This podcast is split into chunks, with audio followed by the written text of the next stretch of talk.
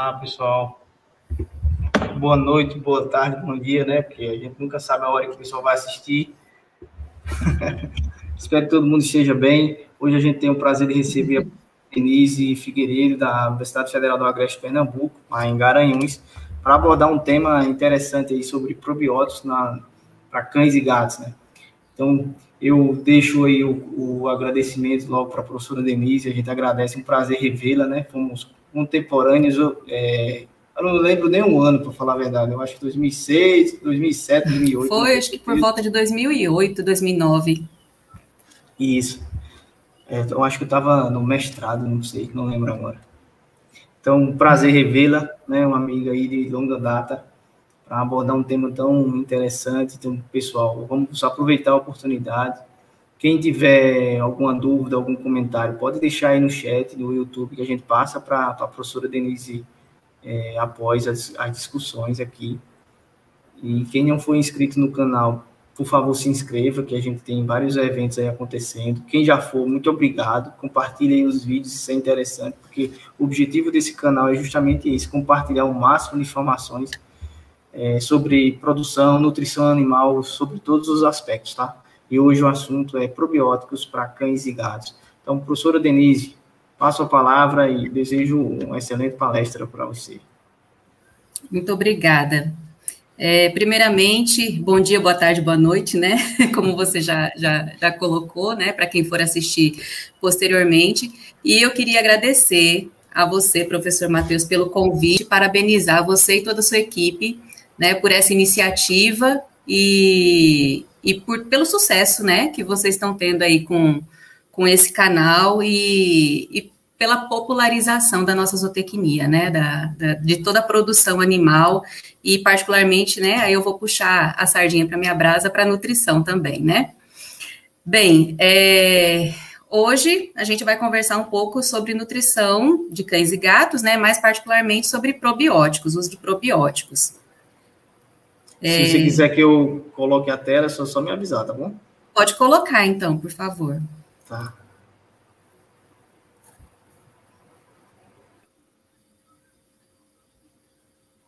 Pronto. Tá, tá aparecendo tudo?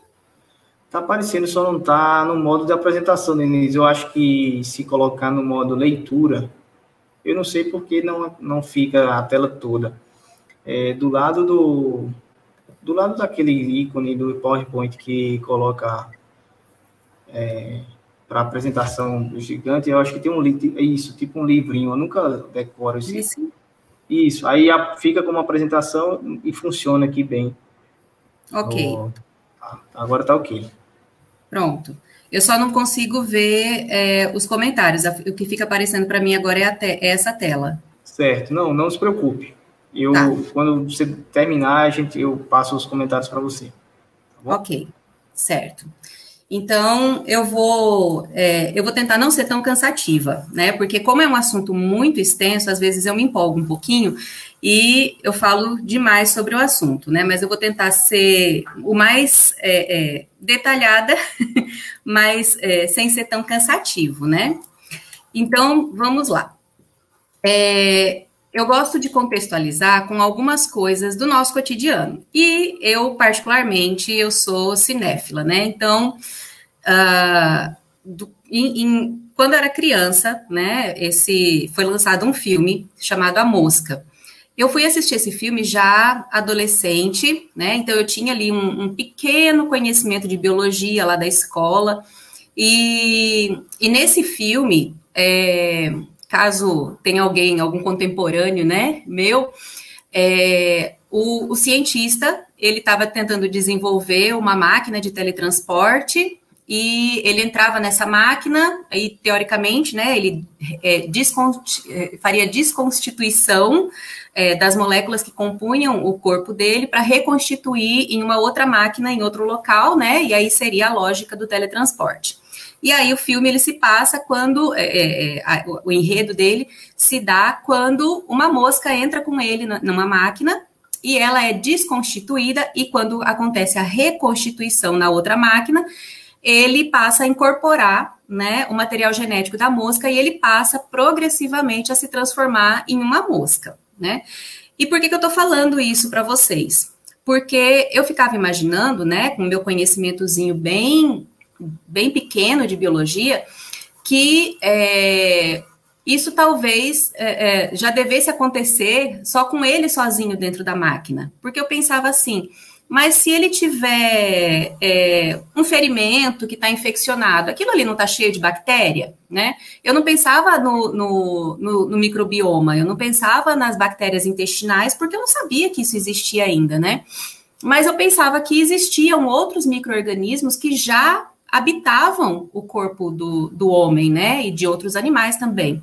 Então, esse, isso me fez, me fez questionar, né? Então, é, a, a, presença da mosca ela não seria é, é, o, o, o, único organismo extra-humano né, nessa, nessa condição. Tá? Não recomendo que vocês assistam o filme, não é muito, não é muito agradável de se assistir, não, tá? Mas aí, por que, que eu estou falando isso?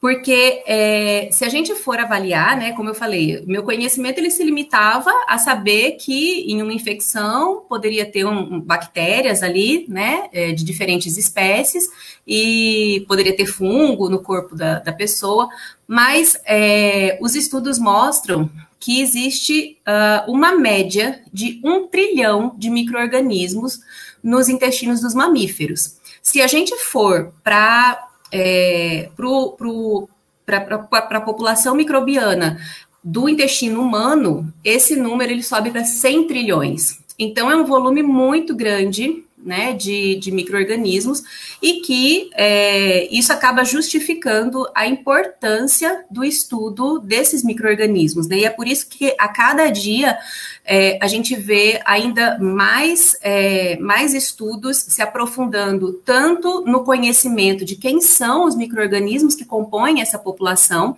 tanto para humanos quanto para animais é, quanto também nas técnicas que são utilizadas para que se cheguem a, a, a, esses resultados, né? Então, isso é um estudo que está, são estudos que estão em avanço, em pleno avanço, e, e que é uma tendência, né, a, agora é, no meio científico. Então, se a gente pegar esses valores, né, a gente vai ter aqui, né, que é, o, o número de células do hospedeiro ele é 10 vezes menor do que o número de células de micro-organismos, né? Ou a gente pode dizer o oposto, que o número de células de micro-organismos são 10 vezes maior, maiores do que o de células do hospedeiro. Aí, quando a gente vai especificamente para cães, né, que é um do, dos nossos objetos de estudo aqui hoje, é, só no intestino delgado eu vou ter é, de 10 10 ao quadrado a 10 à quinta unidades formadoras de colônia por grama. Então vejam que eu não estou falando aqui de células, eu estou falando de unidades formadoras de colônia, né? E isso por grama de tecido do intestino delgado.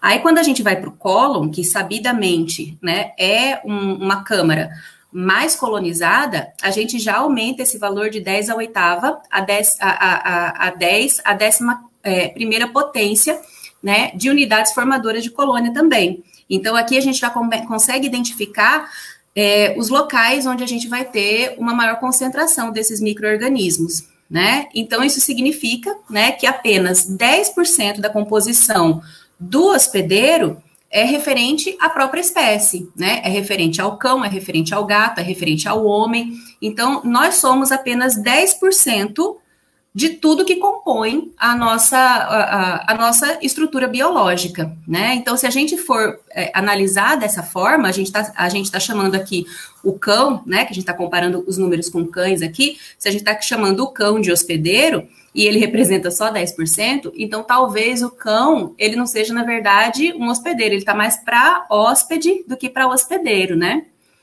E aí eu queria já que eu não recomendei o filme para vocês, né? Então eu queria deixar a recomendação de um livro, né? Tem um livro aqui que se chama 10% Humano, né? E ele trata exatamente disso, né? De é, e ele fala de uma maneira bem fácil, né? É, aqui ele trata é, é, particularmente é, do microbioma humano, mas é interessante, né? A gente muita coisa a gente pode extrapolar para outros mamíferos, inclusive para cães e gatos, né? E ele diz aqui, né, que aquilo que você se acostumou a chamar de meu corpo, né, a gente tem várias outras células que estão pegando carona, né? Então, a gente tem também as bactérias e fungos, e nesse contexto, né, a gente é muito mais eles do que a gente mesmo, né? Que é o que eu disse, né? Nós somos muito mais hóspedes do que hospedeiros. Então, a gente vai falar, a gente vai começar a falar muito né, desses micro-organismos, que esse conjunto todo a gente chama de microbioma. Então, aqui eu trouxe algumas definições para vocês, para ficar é mais fácil da gente começar a trabalhar com esse conceito, né? Então, a gente pode chamar o microbioma de agregado de material genético dos micro-organismos que vivem ou que definem, definem um habitat. Então, aqui a gente já está falando do material genético dele e não apenas da célula isoladamente, mesmo porque isso aqui vai envolver algumas técnicas de é, de caracterização desse microbioma, né? Então, a, a, gente, a gente passa a colocar dessa forma também em função das técnicas que são utilizadas para detecção, né? São as próprias células bacterianas e o seu material genético, né? E é, uma coisa muito particular é que esse microbioma aqui, antigamente, ele era chamado de flora intestinal, né? Flora é, é, microbiana, é, eram vários nomes que não eram exatamente adequados e por isso foi modificado para microbioma e hoje ele é reconhecido inclusive como um órgão que ele tem capacidades metabólicas próprias dele e é, e é interessante é, a gente falar, né? Ele, é, ele é considerado um órgão é, que inclusive existe, existe transplante né, de, de, de microbioma que é feito através do transplante fecal é, que é justamente um, uma das tentativas de se colonizar o trato digestório de animais com disbioses muito graves, né? E que precisam que precisa acontecer de uma forma mais, é, mais rápida. E, e, esse microbioma aqui, ele está localizado é, principalmente no, no, no, nos intestinos, né?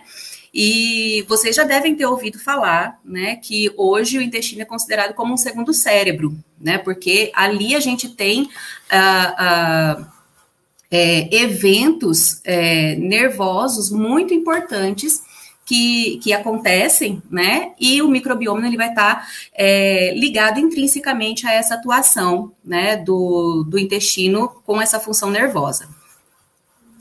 Eu trouxe aqui para vocês é, essa nuvem né, de, de, de, palavras que, na verdade, ela traz os, a, a, alguns gêneros e espécies de micro-organismos que colonizam o trato digestório de cães. Tá? Esse, esses, é, essas espécies e gêneros que estão aqui foram é, identificadas por esses autores aqui, Schmidt e Chukodowski, e e aí é importante a gente colocar é, alguns pontos, tá? Eles, é, esses, é, essas espécies, elas não são absolutas, tá?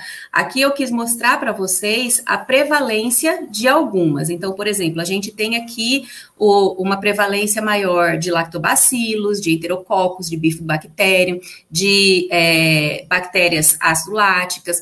Então, é, isso é, eu não consigo ter ainda é, um, um perfil que a gente diga assim: olha, todos os cães apresentam esse, essas bactérias aqui, exatamente, e nessas mesmas quantidades. A gente vai ver daqui a pouco que existem vários fatores que vão estar tá influenciando nisso. É, mas um deles, que é muito importante a gente colocar nesse momento aqui, é, se refere às técnicas de identificação dessas bactérias. Então, é, eu não poderia, por exemplo, uh, juntar vários é, artigos que fizeram a caracterização dos, dos micro-organismos e, e dizer para vocês que aquilo ali está correto, né, e que é o absoluto, e juntar tudo e dizer assim, olha, é, baseado em todos esses estudos aqui, o mais prevalente é tal. Por quê? Porque as técnicas que, que são utilizadas para a obtenção é, dessa caracterização são diferentes para cada trabalho, e aí isso vai influenciar na, nos micro-organismos que são é, identificados. Então, isso acaba trazendo é, valores um pouco, é, valores e, e, e, proporções um pouco controversas, tá? Bem, E aí, o que é que a gente encontra, então, né? Aí, eu, como eu disse, a gente não tem um valor absoluto, mas a gente sabe aqueles que estão presentes, né? E em quais porções. Então, eu trouxe aqui para vocês, né, os micro-organismos que a gente encontra nos cães e nos gatos. Eu vou começar falando dos cães. E, e, é importante a gente colocar que a gente está falando de uma microbiota, a gente está dando ênfase à microbiota do trato gastrointestinal. Mas é importante a gente saber que existem micro-organismos em outros órgãos, em outros sistemas. Então, aqui, primeiramente, a gente tem a pele, né? A gente tem aqui também o trato urinário e no trato respiratório também existem micro-organismos, né? Então, é, mas aí eu quero dar ênfase no, no trato é, digestório. Então, começando aqui pelo estômago, né, a gente vai ter a presença de lactobacillus, helicobacter, e aí é interessante a gente colocar, porque a helicobacter imediatamente é, remete a, a gente pensar na H. pylori, né, que é extremamente danosa para a saúde humana.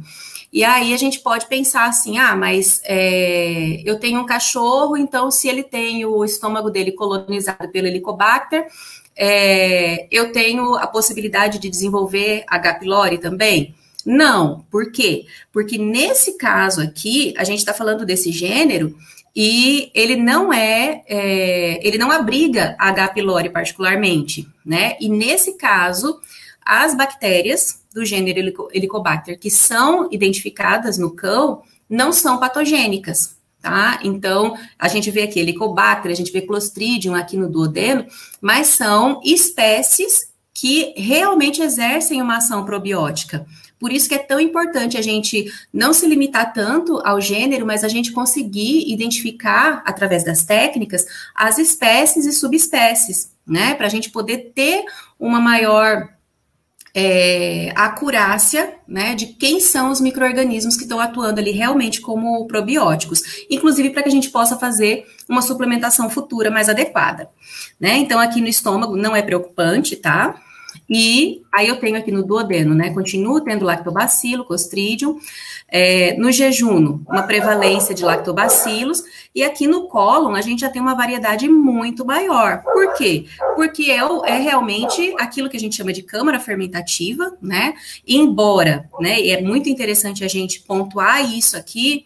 É, embora cães e gatos sejam animais carnívoros, né? Os cães são carnívoros facultativos, é, muitas, uh, uh, uh, eles são carnívoros anatômicos, é, e existem alguns autores que hoje, em função da domesticação e em função de uma alteração bem grande da dieta de, dos cães em comparação é, com os seus ancestrais ou com os seus é, equivalentes é, selvagens, é, ele tenha um conteúdo muito maior de carboidrato na dieta, é, possa estar tá chamando esses cães agora de, de onívoros, né? Então, é, embora eles sejam carnívoros, a gente tem a fermentação acontecendo, sim, no, no intestino grosso, né? E para que isso aconteça, então, a gente tem um número maior de, de bactérias. Então, aqui a gente tem essa variedade toda encontrada. O que, que a gente observa aqui? Uma prevalência de lactobacilos independente é, da porção, né? E, e, é importante a gente colocar, é, e isso é válido para o cão, é válido para o gato e para qualquer outra espécie, que cada porção dessa aqui tem um pH diferente, tem um nível de oxigenação diferente, né? Então, isso vai influenciar quem são as bactérias que vão estar colonizando em cada uma dessas porções. Então, aqui eu tenho no estômago é, um pH baixíssimo no caso de cães e gatos, né? Então, isso significa que essas bactérias elas vão ter que ser, vão ter que ser adequadas a esse, a esse ambiente, né? Enquanto que no duodeno eu tenho um pH mais próximo da neutralidade. Então, isso também vai influenciar nessa composição ao longo de todo o trato digestório. A quantidade de oxigênio que alcança, né? Então, eu, eu posso ter, por exemplo, na cavidade oral do animal também tem né, micro-organismos, mas ali eu vou ter bactérias aeróbias. É, já no cólon, eu vou ter bactéria, uma prevalência de bactérias anaeróbias, né? Então, isso vai influenciar tanto no tipo de substrato que, que, vai, que vai ser utilizado por essas bactérias, quem vão ser as bactérias que vão estar é, colonizando cada uma dessas porções, né? E o que é que elas vão dar é, de, de, de produto a partir da utilização desses substratos, né, que é o que interessa para a gente. Nesse processo todo aqui, quando a gente fala das bactérias, a gente está interessado é no que elas estão produzindo, e a gente vai chegar nisso daí, né, nos metabólitos dela. E aqui a gente tem é, os micro-organismos que predominam nos gatos, né? Então, aqui a gente tem as bactérias na cavidade oral, né? Então, a gente tem uma quantidade é, é, relativamente grande, né? Aqui semelhante no estômago, né? Duodeno, a gente continua tendo aqui lactobacilos, né? Jejuno também, e o cólon, né, a gente tem uma variedade muito maior. Lembrando, embora ele seja um carnívoro, né, tem é, é, a, o processo fermentativo acontece ali sim, tá? É, utilizando diferentes substratos.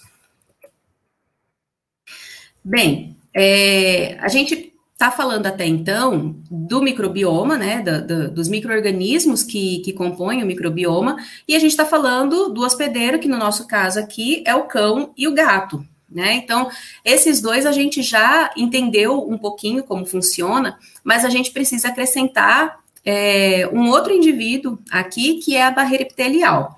Então, vamos ver o que, que cada um faz, né, e de que forma que eles estão interagindo. Então, o microbioma, eles auxiliam é, facilitando a, a, digestão do alimento. Então, é, a, a, intenção do, da nutrição é a gente fornecer para o animal é, alimentos com o maior percentual de digestibilidade possível, né? Para que ele aproveite o máximo daquele alimento que está sendo fornecido para ele, mas é, não existe é, nenhum alimento por melhor que ele seja formulado, por melhor que seja a qualidade dos ingredientes que compõem esse alimento, não existe um alimento com 100% de digestibilidade, né? Ainda não. Então, sempre vai restar algum resíduo. E esse resíduo ele é utilizado pelo microbioma, né? Então, ele auxilia utilizando esses resíduos é, e devolvendo é, os, os produtos dessa utilização para o animal. Em alguns casos, e dependendo do local em que isso está acontecendo, ele pode ser útil para ser absorvido pelo animal. Ou então, ele pode produzir outros metabólitos que vão ter é, ações que não necessariamente representam é, o suprimento de necessidades nutricionais, principalmente energética. Para cães e gatos, não é importante a contribuição energética que o, o, os micro-organismos vão, vão devolver para ele, mas muito mais o quanto esses, é, esses metabólitos vão contribuir com a saúde do hospedeiro, particularmente a saúde intestinal.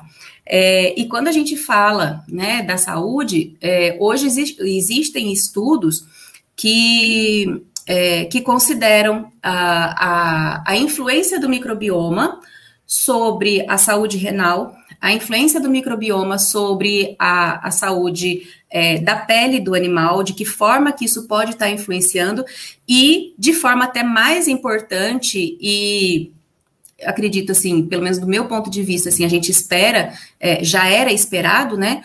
A forma que o microbioma afeta é, a função nervosa, né? Então, por exemplo, existem estudos que consideram que o, o uso de, de probióticos é, melhora uh, a ocorrência de convulsões em alguns animais com, com, ou com uma tendência genética, né, como por exemplo os Yorkshires, é, conforme eles envelhecem, eles têm uma tendência a desenvolver é, convulsões e o uso de probiótico pode reduzir a, a, ocorrência dessas convulsões. E em humanos, por exemplo, é, se sugere que os probióticos eles possam é, auxiliar no tratamento de depressão, que eles possam auxiliar, é, ser coadjuvante no tratamento para pessoas autistas, é, em determinados uh, uh, estereotipias ou, ou, ou, alguns sintomas que a pessoa apresente que é, é, tem uma relação nervosa. Né? Então, ele, é, é, essa, essa função de, de melhora da saúde do hospedeiro, ela vai muito mais além do que simplesmente aquilo que a gente conhece, que a gente aprendeu, né, muito no básico ali, aquela caixinha, é, de que uh, os, os, metabólitos produzidos pelos micro-organismos no cólon é, são uh, fundamentais para a manutenção é, do, do, dos colonócitos, né? Então, é muito mais além do que isso. Bem, é, o hospedeiro, o que é que ele faz, né? Ele fornece a infraestrutura para o micro, microbioma, né? Então, é ele que está dando ali o local, né, onde o, o, microbioma vai se desenvolver. Então, é uma relação de ganha-ganha. Um dá o local, o outro dá o, o, os produtos, né? O outro sustenta, é, faz a manutenção desse, desse local, né? É um ótimo inquilino. É, ele regula a temperatura e o oxigênio, ele que vai, que, que vai influenciar diretamente em quem são né, os micro-organismos que vão permanecer colonizando esse local.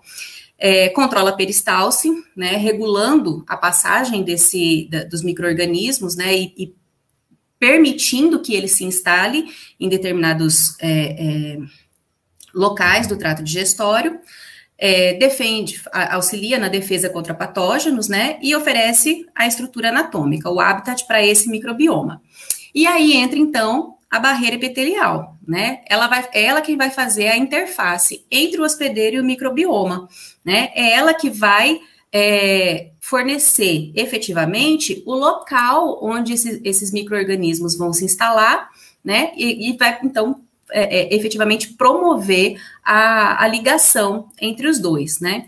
É o local também que faz aquilo que a gente chama de vigilância imunológica, né? Então, para que essa defesa contra patógenos aconteça, alguém tem que identificar. E quem está fazendo isso é essa barreira epitelial, né? E ela vai facilitar, dessa forma, a homeostase entre o hospedeiro e o microbioma. Né? Lembrando que na barreira epitelial, é, a gente vai ter também micro-organismos patogênicos que vão estar se instalando. E é importante é, a gente ressaltar que é, nesse microbioma, né, eu tenho, a gente está falando aqui, reforçando bastante, para a gente falar dos probióticos, mas eu não posso é, negligenciar a informação de que dentro desse microbioma eu tenho algumas bactérias patogênicas, né? Tanto é que é, para que, que é, a saúde ou a doença aconteçam, né, é, tem que haver um, um, um desequilíbrio entre é, os agentes, né, do, do microbioma. Então, é, eu sempre falo assim que, que a, gente, a gente entende, quando a gente aprende sobre homeostase, é, a primeira imagem que vem à cabeça é uma imagem de equilíbrio, né? Quando, na verdade, para o caso do, do, do, do microbioma das, e das bactérias benéficas e patogênicas, o que acontece é um desequilíbrio que é bastante interessante. Então, eu tenho aqui as bactérias é, benéficas e eu vou ter aqui as bactérias patogênicas. Elas não são eliminadas, elas são controladas. Então, enquanto eu tenho essa relação aqui, tá tudo ok. Quando acontece, né, algum algum evento que cause uma contaminação do animal, ou o animal, é, porventura, tem uma queda na imunidade, e isso é, é, torna esse animal mais suscetível à, à, à, contaminação ou ao desenvolvimento das bactérias patogênicas, eu vou ter uma inversão. Então, eu consigo ter um crescimento das bactérias patogênicas com consequente redução do, das bactérias benéficas. E aí, entra a ação né, dos probióticos exógenos ou que são fornecidos através da ração. Então, quando eu faço essa suplementação, eu estou aumentando esses probióticos, as bactérias benéficas, e aí, consequentemente, elas vão alterar todo o meio, elas vão estar produzindo metabólitos que vão fazer com que é, as bactérias patogênicas sejam reduzidas. E aí eu causo, então, esse desequilíbrio favorável à saúde do animal, que é muito interessante. Então, é interessante a gente saber aqui que o microbioma ele é constituído também de bactérias é, patogênicas, mas que elas estão sempre sendo controladas, na maior parte do tempo, pelas bactérias benéficas, né, que são essas que a gente está dando ênfase aqui é, na nossa conversa. Então, é, o que, é que a gente vai entender por probióticos, né? Então, eu trouxe para vocês aqui a definição que foi é, é, retirada da instrução normativa do mapa. Então, é, por probióticos, a gente vai entender aqui que são cepas de micro-organismos vivos, e aí a gente chama atenção de que, além de vivos, eles estejam viáveis, ou seja, é, eles conseguem aderir à mucosa, eles conseguem é, proliferar, eles conseguem se multiplicar, né? E que agem é, como auxiliares na recomposição da microbiota do trato digestório dos animais, contribuindo para o seu equilíbrio. Aí é interessante porque, assim, a primeira definição, ela saiu é, da, da instrução normativa, a primeira instrução, ela saiu em 2004, e, como eu falei, né, a, a nomenclatura é, microbiota, ela é mais recente. Então, aqui a gente tinha flora, e, ele, e, e ela tratava também é, de maneira muito pontual, né, falando mais sobre a produção, e aí, em 2015, foi modificada essa nomenclatura aqui para microbiota, né, e considerando que não era só uma questão é, ou de saúde ou de produção, mas o equilíbrio como um todo, né, então a palavra que mais se adequou para o que o é, para o benefício que os probióticos causam de maneira global, né, foi esse equilíbrio. Então, a gente tem essa definição é, do mapa. E aí a gente tem aqui, lembrando, né, a gente não tem uma, um, uma proporção é, de micro-organismos bem definida ainda em função das técnicas e das dietas que os animais consomem, que varia muito, mas a gente tem aqui é, já uh, os, os, probióticos que já são autorizados para serem utilizados em cães e gatos, né? Então, aqui a gente tem aspergilos, bacilos, bifidobacterium, é, enterococcus faecium, lactobacillus, é, ruminobacter, saccharomyces, streptococcus, e aí é, a maior parte desses aqui realmente é, são considerados probióticos. E aí eu queria chamar a atenção aqui para o bacilos, né? É, dentro do gênero bacilos, a gente tem o bacillus subtilis. E, e ele apresenta uma particularidade. É, quem já estudou é, probiótico, ou já utilizou probiótico, é, principalmente comercialmente, né? É, sabe que é, para definição de, de probiótico, ele precisa aderir à mucosa e proliferar. E o bacilo subtilis, ele é diferente. Ele, ele é chamado de DFM, ou, ou, ou microorganismo de alimentação direta, né? A sigla DFM se refere à nomenclatura dele em inglês e é o que vocês vão encontrar mais frequentemente na literatura. Então, bacilo subtilis é encontrado no solo e ele não é, é, é natural do trato digestório, mas ele faz uma ação probiótica, né? Então, é, embora né, ele seja autorizado, ele não cai exatamente nessa classificação como probiótico, né? É, então, por isso, ele tem essa nomenclatura diferenciada aqui de microorganismo de alimentação direta. Ou seja, ele não é natural do, do trato digestório, da, de, de, mamíferos, ele é, ele é um, um microorganismo do solo que é extraído, fornecido para o animal, ele exerce uma função probiótica e é excretado nas fezes. Tá? Então, ele não adere, ele não se multiplica. Então, a gente tem essa particularidade aqui que, embora ele não seja um probiótico, ele é utilizado como se fosse.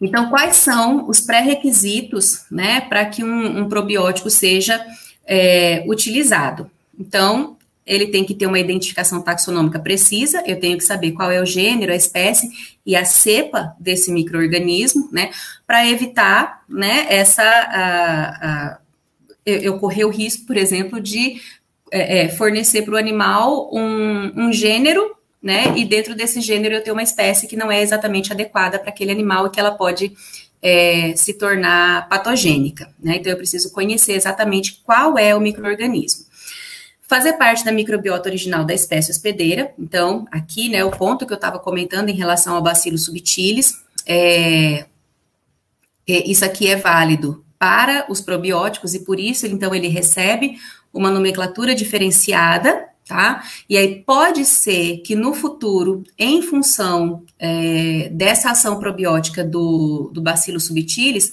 é, esse pré-requisito aqui, ele talvez possa deixar de, de fazer parte né, dessa lista, ou então a gente pode ter exceções, né, e ele e, e o bacilo subtilis, por exemplo, é, ser acrescentado à, à lista de probióticos. Então, sim, alguma coisa pode acontecer no futuro aqui, né?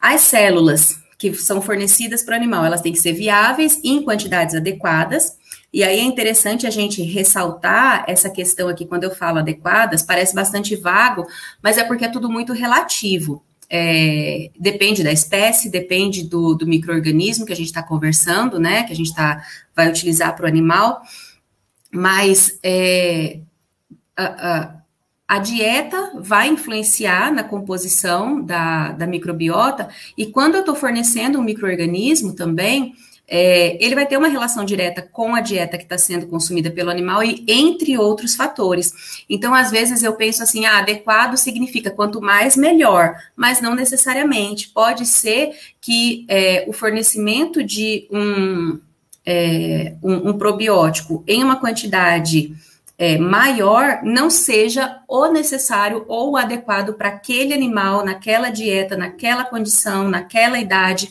Então, pode ser que o menos seja melhor também, né? Então, isso tudo é algo que precisa ser é, ajustado.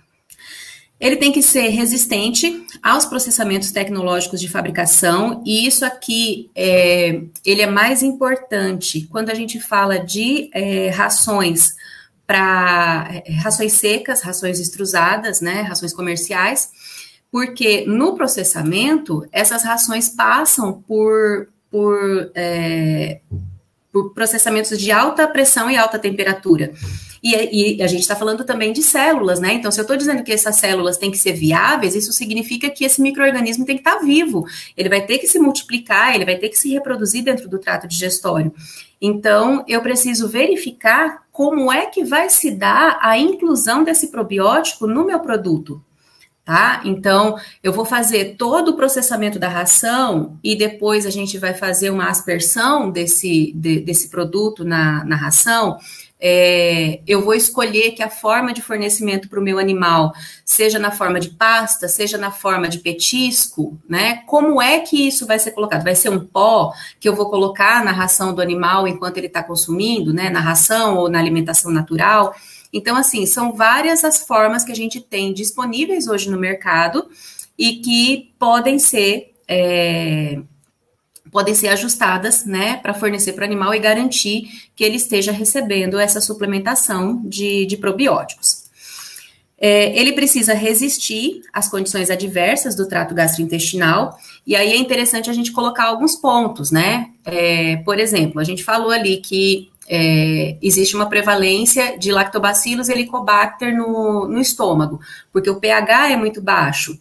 E, e aí, como é que a, a, eu estou fornecendo um probiótico e ele vai resistir a esse pH baixo e alcançar a, as porções distais onde eu quero que ele, se, que ele colonize? Né? Então, é interessante a gente colocar que, de maneira geral, os probióticos eles têm uma, é, uma condição de crescimento mais favorável em pHs levemente acidificados.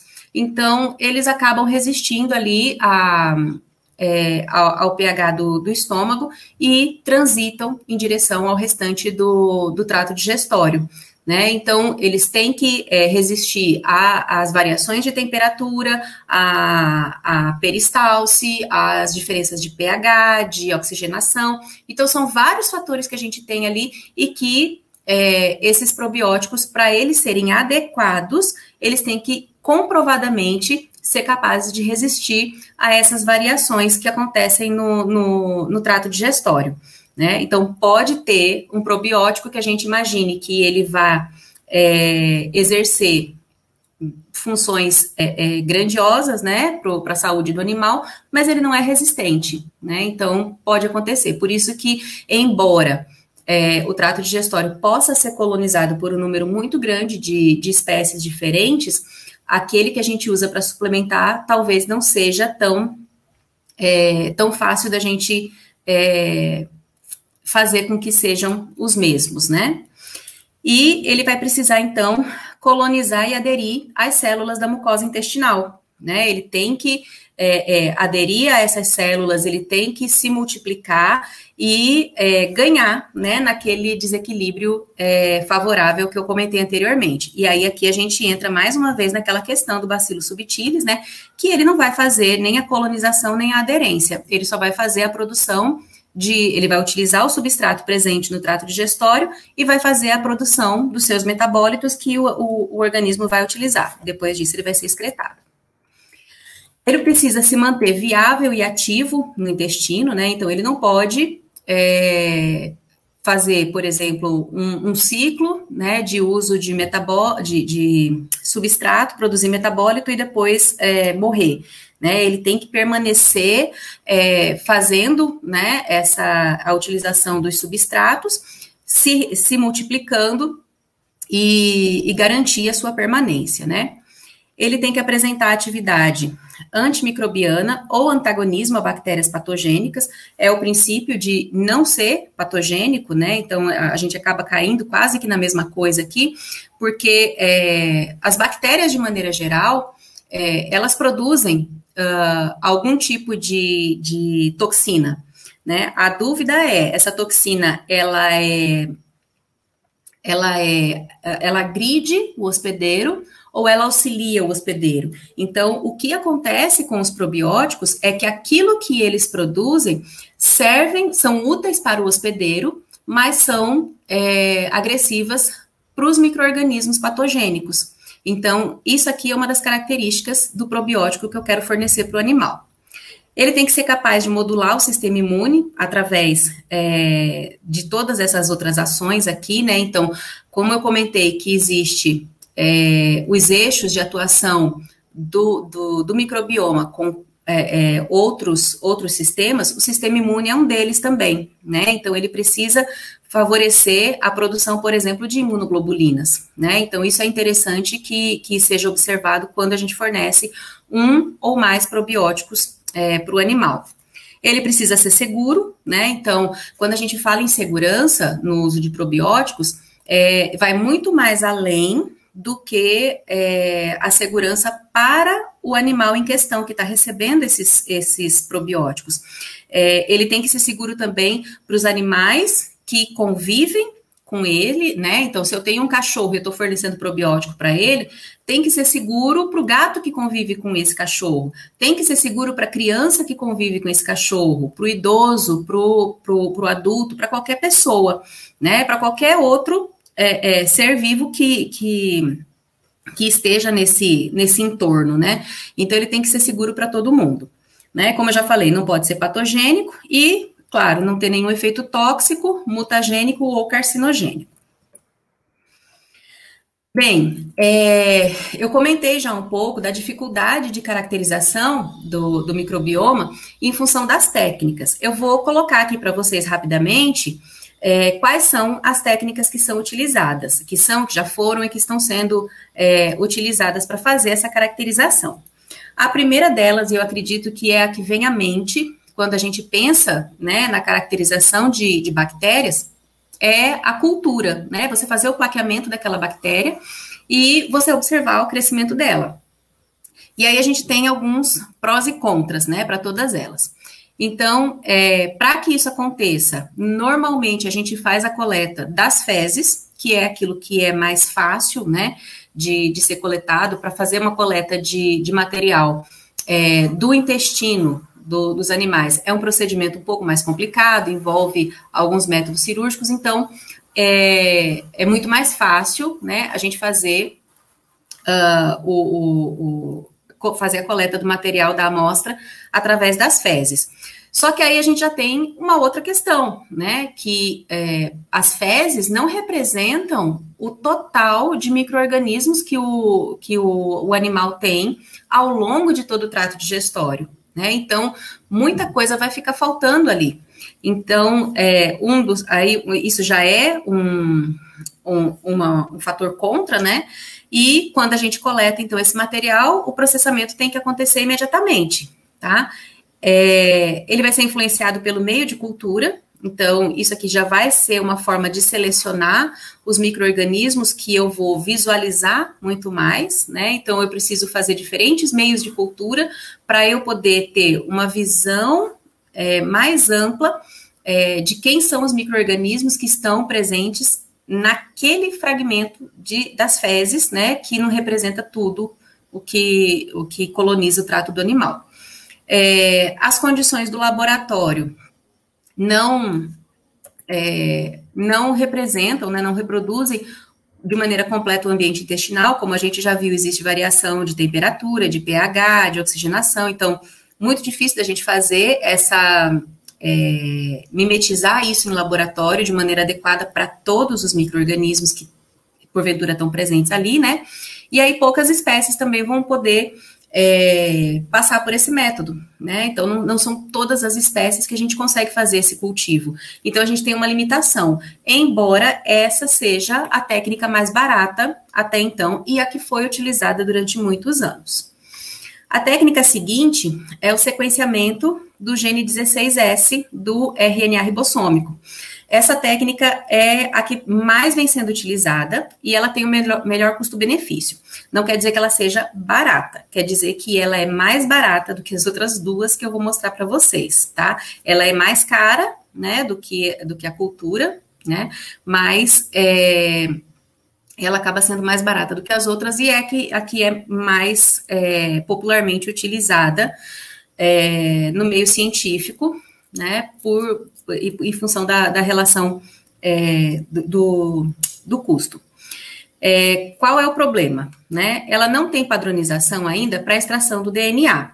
Então, isso significa que é, um grupo pode utilizar um método de extração de DNA, outro grupo pode utilizar outro método, e quando eles avaliam até mesmo o mesmo microorganismo, os resultados podem ser diferentes, né? Porque o, o, o método de extração pode influenciar é, no, no, é, no, no, no, material que vai ser submetido a essa avaliação, né?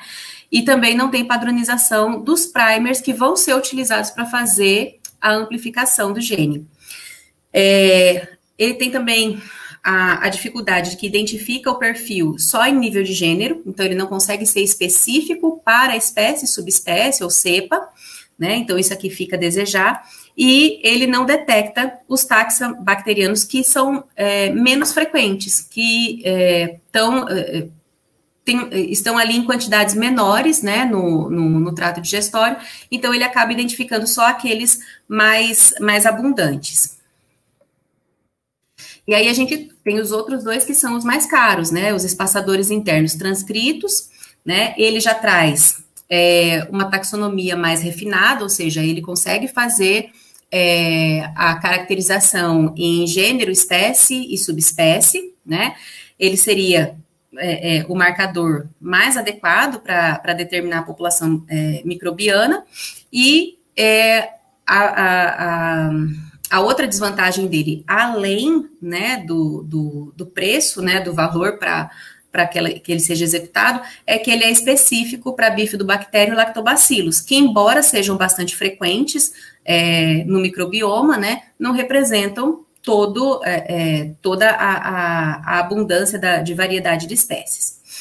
Aí a gente tem também o sequenciamento WMS, né, que se refere a Whole Metagenomic Shotgun, uh, e ele faz o sequenciamento de alta resolução do DNA microbiano total. Então é super interessante, né? Ele dá o detalhe de todo o conteúdo é, genômico do microorganismo, né? E uma coisa que é interessante é que ele consegue prever qual seria a utilidade desse microorganismo que compõe a, a microbiota. Então ele consegue dizer uh, até de que forma que esse microorganismo atuaria dentro do, do trato digestório né? E aí ele identifica, então, quais são as atividades catabólicas e anabólicas que as bactérias exercem, só que é de altíssimo custo, né? Então, ele ainda não está sendo utilizado de maneira ampla, esses dois. Né? Então, a gente continua aqui tendo né, o sequenciamento do gene 16, 16S como o mais frequente, né? E um pouco mais seguro em termos de caracterização, né? E aí é por isso que a gente tem essa variação que eu comentei com vocês lá no início, né? Que é, eu não poderia comparar uh, dois ou mais é, trabalhos de grupos diferentes, mesmo que eles estivessem utilizando essa mesma técnica, porque além dos fatores que, que influenciam na própria composição da microbiota, eu também tenho as questões de como a técnica é, de caracterização é, causa né, é, é, diferenças na, na, na, valoração final do, das espécies, né? Então, é, a gente chega em um ponto, né? O que é que faz com que a microbiota seja tão diversa, né? A gente está falando aqui que existem é, é, centenas, milhares de, de micro-organismos que colonizam o trato digestório do, de diferentes espécies, né? E o que é que faz com que é, essa diversidade seja tão grande que a gente não consegue ainda conhecer é, de maneira mais profunda tudo isso? Então, a gente tem aqui, vamos falar particularmente de cães e gatos, né, que é o nosso foco. A gente tem aqui alguns fatores que vão influenciar na composição dessa microbiota. O primeiro deles, e que para a gente é, é bastante óbvio, né, é a dieta.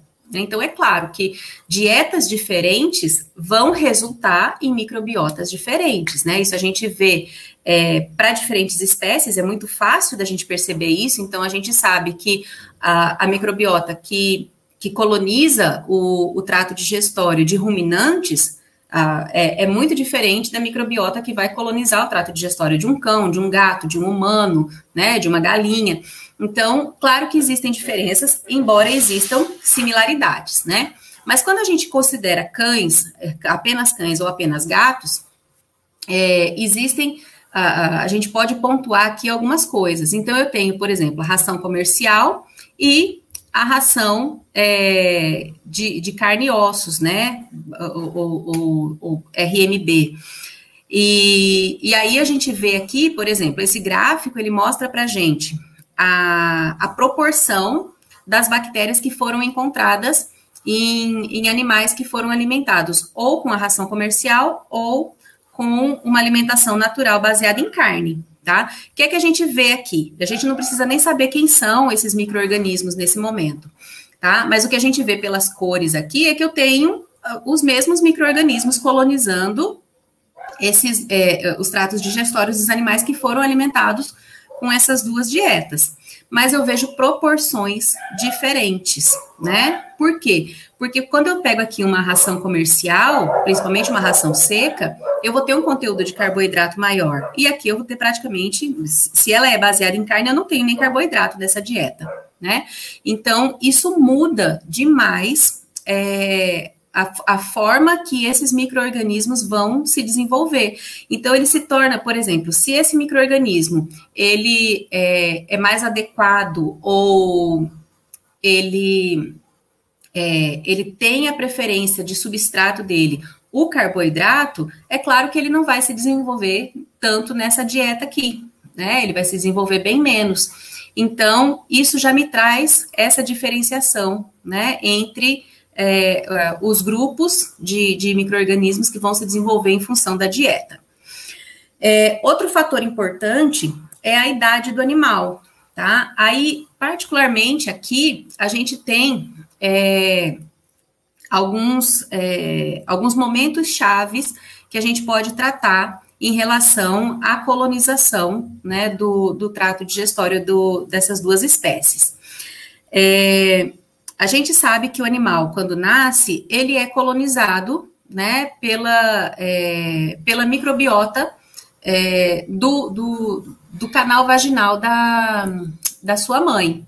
Mas existe uma hipótese de que é, aconteça aquilo que está sendo chamado de colonização em útero.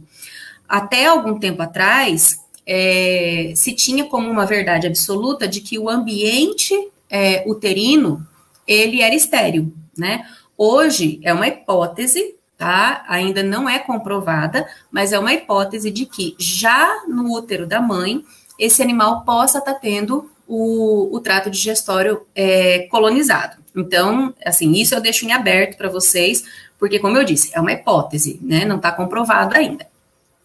É, mas o que efetivamente se sabe é que no momento do nascimento, realmente os animais são colonizados.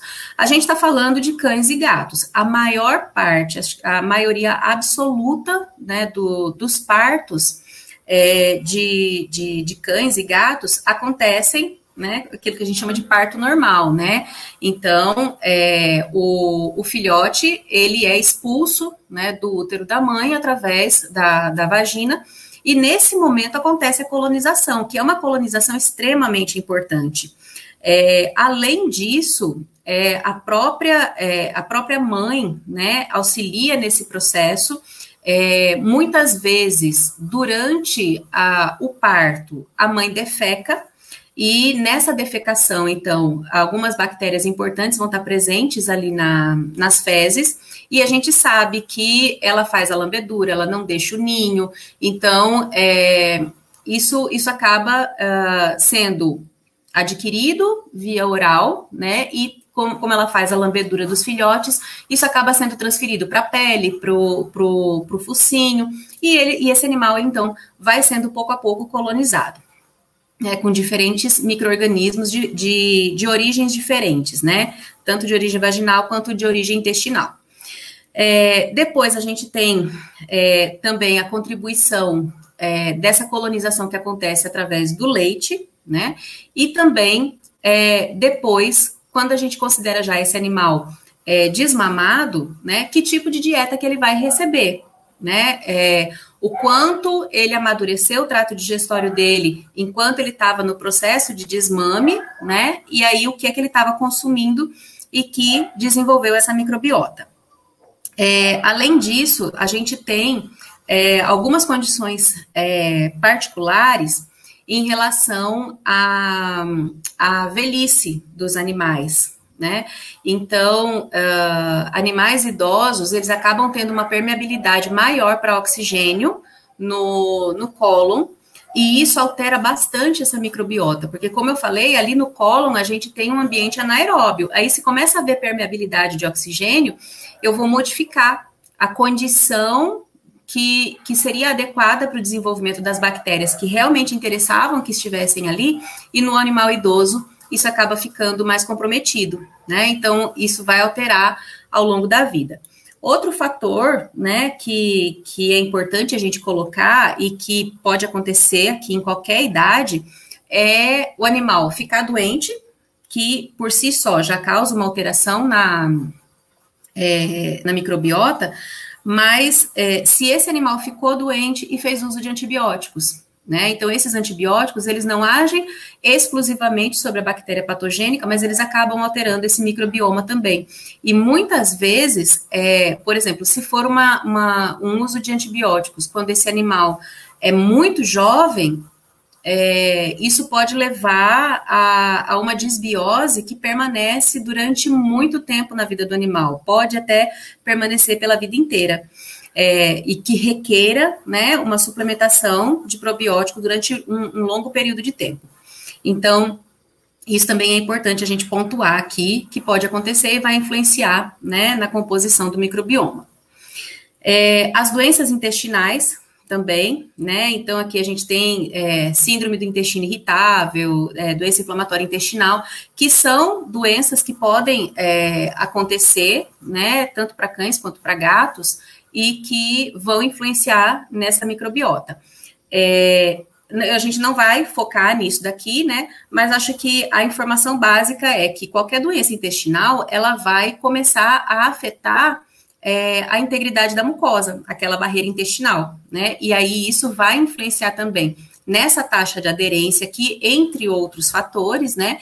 E isso vai é, comprometer na, na permanência dessa microbiota. Muitas vezes a gente tem também, é, nessas, nessas ocasiões, a gente tem um, um, fluxo peristáltico mais, mais intenso, né, que faz com que esses micro-organismos sejam perdidos também e se torne mais difícil de fazer a, a, a recolonização.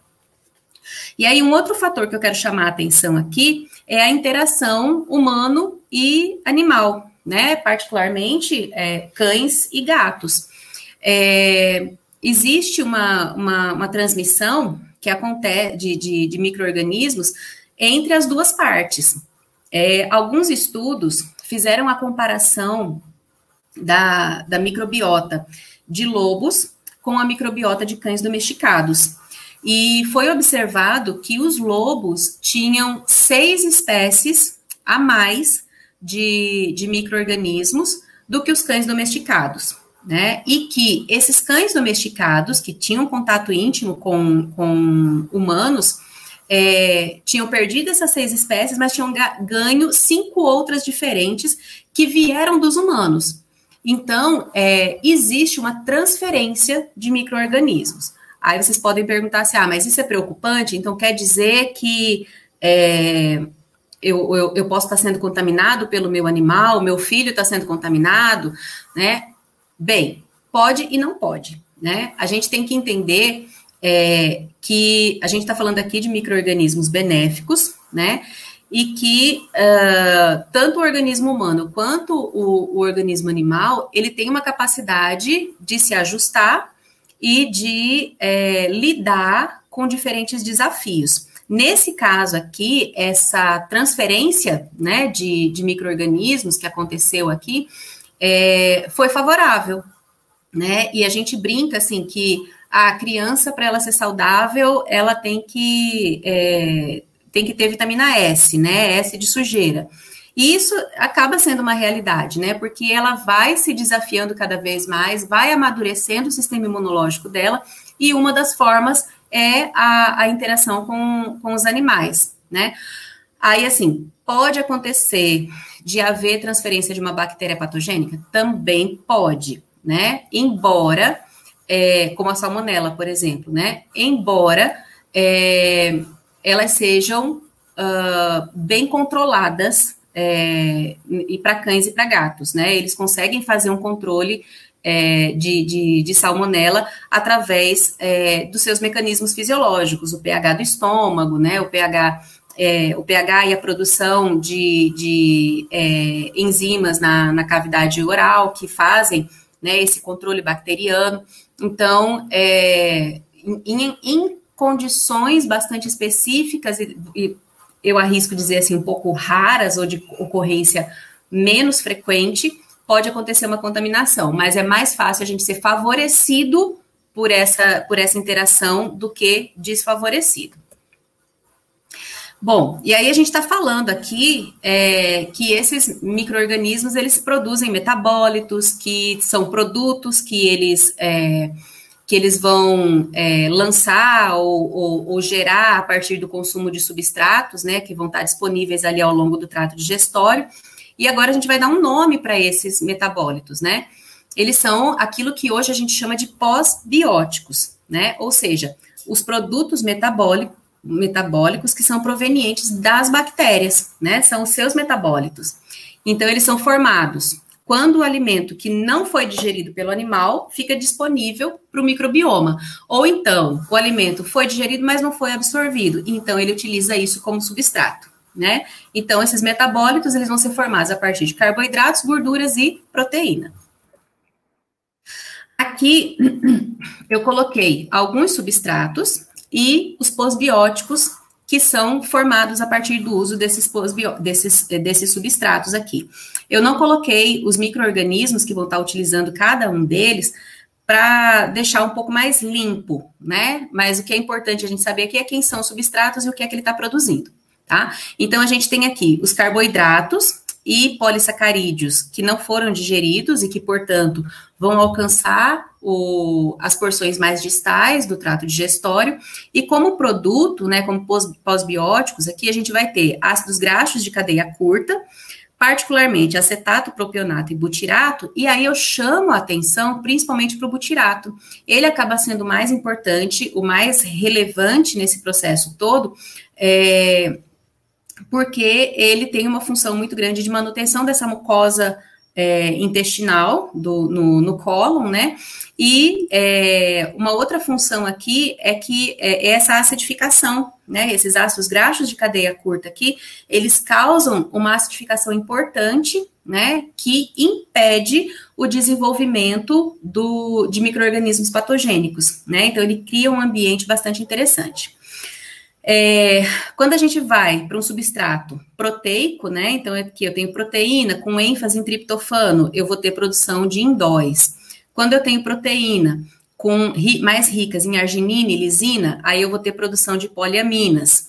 Né? Então, eu vou ter aqui dentro é, espermidina, putrescina, cadaverina, que dá aquele, aquele odores bem característicos às fezes do animal. É, quando eu tenho proteína rica em valina, eu vou ter ácido graxo de cadeia curta, e rico em isobutirato. Já já eu vou voltar aqui. Mas aí, aqui, até aqui tá tudo bem, né? Eu tô tendo efeitos positivos. Aí vejam, quando eu venho para cá, em proteínas ricas em aminoácidos sulfurados, ou rica em triptofano, fenilalanina e tirosina, eu passo a ter sulfeto de hidrogênio e toxinas urêmicas. Isso aqui causa desconforto no animal. Então, esse animal ele pode começar a apresentar flatulência, ele pode é, apresentar é, fezes mais fétidas, então, é, nem todo substrato é bem-vindo, né? Embora todo substrato vá ser utilizado por algum grupo de microorganismo. Bom, aí eu falei que eu ia voltar aqui no isobutirato, né? Então, vejam só, eu falei que o butirato era o substrato mais importante aqui para a manutenção da saúde intestinal. É, e aí, vamos supor que eu estou aqui, né, com, com esse substrato aqui rico em carboidratos, mais rico, mais abundante em carboidratos, é, porque eu estou fornecendo para o animal uma ração comercial, uma ração seca. Então, ela, tá, ela tem uma quantidade significativa de carboidrato, né? E aí eu passo para uma alimentação natural, onde eu vou ter uma quantidade maior de proteína como é, componente da dieta. E aí eu vou ter toda uma alteração. Então, isso significa que é, eu vou ter uma alteração drástica e que isso pode afetar a, a, saúde do animal? Bom, primeiro ponto, a gente não muda nenhuma dieta da noite para o dia, né? Da mesma forma que é, esse microbioma também não vai ser alterado da noite para o dia. Existe um processo, né? Talvez você, algum de vocês já tenha experimentado é, trocar a ração do animal né? É muito mais fácil isso acontecer com cachorro do que com gato, porque o gato é bastante melindroso com troca de alimento. Mas é, o cachorro acaba aceitando, né? E vocês podem, podem ter observado que quando você trocou a ração, ou o animal é, deixou de fazer cocô, ou ele passou a ter uma diarreia, né? Então, o que é que aconteceu? Às vezes, é, esse animal é, pode, pode ter tido dificuldade para defecar, é, você observou mudança na consistência, mudança no odor, mudança na coloração, né? O que a gente consegue observar muito claramente é o resultado final, né? Como é que ficaram as fezes desse animal. E isso é muito esperado acontecer quando a gente faz essa troca brusca, porque o trato digestório dessas espécies é bastante curto. Então, não dá tempo né, do, do trato digestório se adaptar a essa mudança enquanto o alimento está passando pelo trato digestório. Nós, humanos, temos um trato digestório bastante longo, então a gente pode comer de tudo, bem diferente que é, a, a, possibilidade da gente ter essas, essas, é, é, essas intercorrências é muito menor, não que não aconteça, mas é muito menor do que aquela que acontece para cães e gatos, né?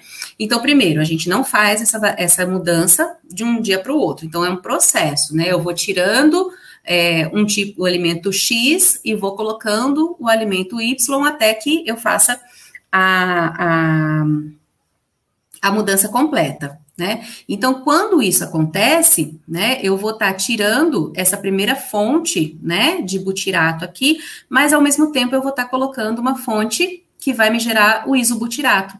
E o isobutirato ele é até mais eficiente no, na nutrição dos colonócitos do que o próprio butirato. Né? Então, é, eu não vou deixar, assim, eu não vou deixar essa, esse tecido desassistido, tá? Então, não é uma preocupação que a gente precisa ter tanto se o animal tiver consumindo carboidrato, quanto se ele tiver consumindo proteína, ele vai conseguir é, os, os, é, os pós-bióticos necessários para manutenção da sua saúde, tá? E finalmente a gente tem aqui, né, como substrato a gordura, particularmente aquelas ricas em ácido linoleico, ela vai produzir é, como pós-biótico o ácido 10-hidroxi-cis-12-octadecenoico. E, é, particularmente, esse ácido que é produzido aqui, ele tem uma função importante que é, é de uma ação anti-inflamatória. Né? Então, isso é muito importante para o animal, né? Ele ter é, um, um, estimulante de uma situação, de, de, de, produzir uma condição em que ele é, favorece é, esse estado anti-inflamatório e não pró-inflamatório, né? Então, isso acaba sendo bastante favorável também é, ao longo do, do, do processo de, de, nutrição, né? Além da gente considerar os próprios ácidos que estão sendo fornecidos na dieta do animal. Né, e a sua ação na, na, na, cadeia metabólica. Mas, além disso, aquilo que alcança né, o, o a, as porções distais do trato digestório que ainda assim continuam contribuindo para a manutenção desse estado anti, é, é, anti-inflamatório. Então, aqui a gente tem é, esse efeito mais, é, mais claro da dieta, né? Como é que isso acontece? É, então, a gente vai ter aqui ó, oito fases, né? A primeira fase é a ingestão, né? O animal vai estar consumindo o seu alimento, seja ele qual for, né? E é, na sequência, esse alimento vai ser digerido, né? Vai gerar os nutrientes, particularmente, né? Que vai ser interessante para a gente aqui como substrato, para os micro-organismos, carboidratos, as proteínas e os lipídios, né, vão ser digeridos até chegar nos seus monômeros, né, que vão estar tá aqui disponíveis, e o, o hospedeiro vai absorver, ou seja, o cão, o gato vão absorver. Esse é o, o, o fundamento básico da nutrição. A gente fornecer o nutriente e o animal conseguir fazer a absorção, né? Bom, mas aí é, como a gente já falou, nem tudo que o animal consome é 100% absorvido, né? Então, pode ser que isso sobre, né? E aí, se sobrar, né, o, os micro-organismos podem fazer essa digestão. E aí, eles podem também utilizar esses monômeros aqui para absorverem e utilizarem, né? E aquilo que, que, é, que alcança né, e que não foi é, digerido ou não foi absorvido e não foi utilizado pelo microorganismo como um nutriente que ele pode utilizar prontamente, vai ser fermentado por ele. E aí, então, ele gera aquilo que a gente chama de pós-biótico, né? Que a gente estava falando até agora. Esses pós-bióticos vão ser absorvidos pelo hospedeiro e então a gente fecha esse ciclo aqui. Aí eu só queria chamar a atenção para um ponto, porque a gente sempre considera aqui nesse processo de fermentação aquilo que o animal é, não, é, não digeriu, ou então ele digeriu, não absorveu e alcançou, né, aqui o, o, o intestino grosso, por exemplo, e foi fermentado. Então é como se a gente considerasse assim, ah, é uma sobra, né? É, é, aquilo que é indesejado e chegou até ali, foi utilizado e, e ainda vai sobrar mais coisa para ser excretado. Mas é, hoje a gente tem é, ingredientes que têm o propósito de chegar até ali, né? Então, os prebióticos são alguns desses, embora eles não sejam exclusivamente é, utilizados no, no intestino grosso, eles já podem ser utilizados no, no intestino delgado, né? Mas a gente tem alguns ingredientes que são incluídos na dieta com o objetivo de chegar até é, que para que eles sejam é, substratos para esses micro-organismos, tá? Então, quais são as intervenções nutricionais que a gente pode fazer para a gente favorecer a, essa, o, o microbioma, né? Então, o primeiro deles é o uso de probióticos, né? Então, eles vão fazer o quê? Alterar o microbioma, estimulando o crescimento das bactérias que já residem no, no trato digestório, né? Intera é, é, interagindo com, com essas bactérias e é, aumentando né, o, o a, essa população, aumentando a abundância da espécie que está sendo, é, que está sendo incluída. E eles também alteram a abundância da bactéria patogênica. Aí eu só queria abrir um parênteses aqui, porque a gente fica falando abundância e parece que a gente está falando assim, ah, sempre tem que ser muito, né? Mas quando eu falo em alterar a abundância, ela pode ser para mais ou para menos. Como eu falei, a bactéria patogênica, ela está presente ali, né? E o interessante é que ela fique sempre é, reduzida, né? Dificilmente a gente vai conseguir eliminar, não existe, né? É, é, não, não tem como. Então, eu tenho que reduzir essa abundância, e é assim que o probiótico trabalha, né? Então, ele reduz a abundância da bactéria patogênica e aumenta a abundância das bactérias benéficas, né? E de forma indireta, né, ele vai interagir com o epitélio e com o sistema imune, além daqueles outros sistemas que eu já comentei com vocês. Então, o sucesso da colonização pelos probióticos vai depender do microbioma original, né, e do hospedeiro. Qual é a condição desse hospedeiro? A gente viu ali que tem diversos fatores, né? O que é que ele está consumindo, né? Então, eu já posso colocar aqui a dieta dele, o que é que ele está consumindo, é, com que frequência ele faz é, as suas refeições, né? Então, é, é com que frequência o substrato está chegando para esse microbioma. É, qual é a idade desse hospedeiro, né? qual é o status sanitário desse hospedeiro. Então, são vários fatores que vão estar influenciando o sucesso né, de, do fornecimento do probiótico.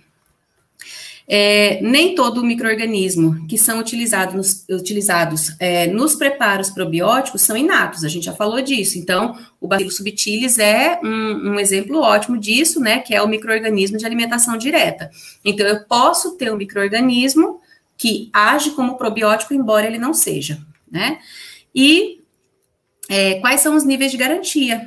Né? Então, como que esse probiótico está sendo fornecido e o quanto ele está sendo incluído nas rações e o quanto ele está atendendo a necessidade do animal. Né? De em quanto tempo eu estou fornecendo. Então, é, a gente precisa é, saber e, e, delinear, dependendo do objetivo, é, de que forma que a gente quer que esse probiótico atue ao longo da vida do animal. Eu quero atuar de maneira pontual, né? Esse animal apresentou algum, é, algum desequilíbrio né, geral e eu quero tratar isso com, com o probiótico, e aí eu abro mais uma vez o parêntese aqui, quando eu falo tratar, a gente não está falando de tratamento medicamentoso, porque probiótico não é medicamento, probiótico é alimento. Então, eu posso fazer essa, essa intervenção nutricional, tá? É, então, se esse animal apresentou é, uma diarreia, eu posso utilizar um probiótico, né? Se eu tô, se, se eu, eu dei o exemplo do, do animal que apresenta convulsão, né? É uma intervenção que pode ser feita nutricionalmente com acompanhamento, né, de um profissional que vai avaliar a parte clínica, né, disso, desse, desse, desse paciente. Então, assim, são, é, é, eu preciso entender o quanto eu estou fornecendo, quais os micro-organismos eu estou fornecendo, né, e durante quanto tempo isso vai acontecer. Aí a gente entra também nos pré-bióticos, que a gente comentou agora há pouco, né?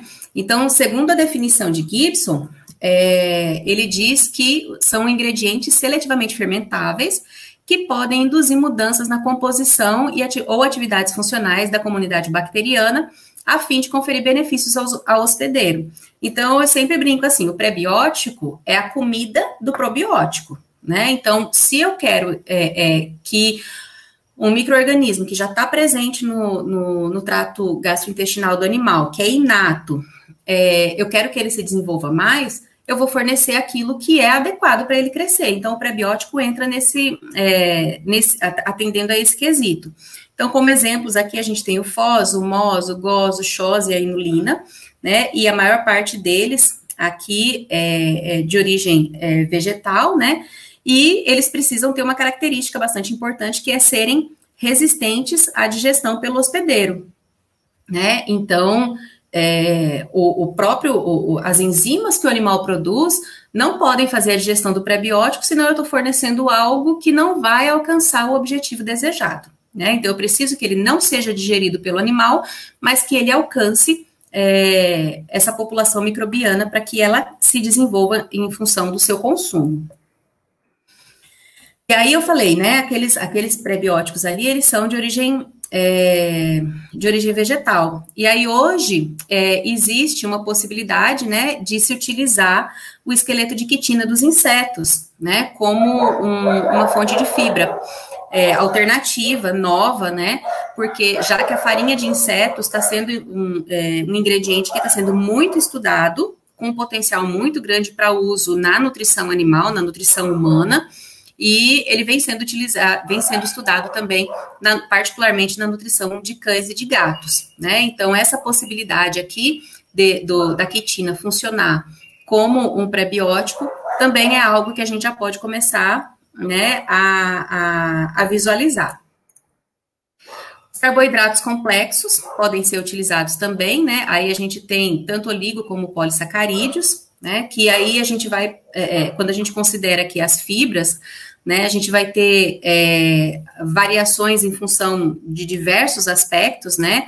Então, a gente pode considerar aqui as propriedades tanto química quanto física dessa fibra, é, o tamanho da partícula, volume, é, capacidade de hidratação, a solubilidade. Então, são vários fatores, a fermentabilidade da fibra.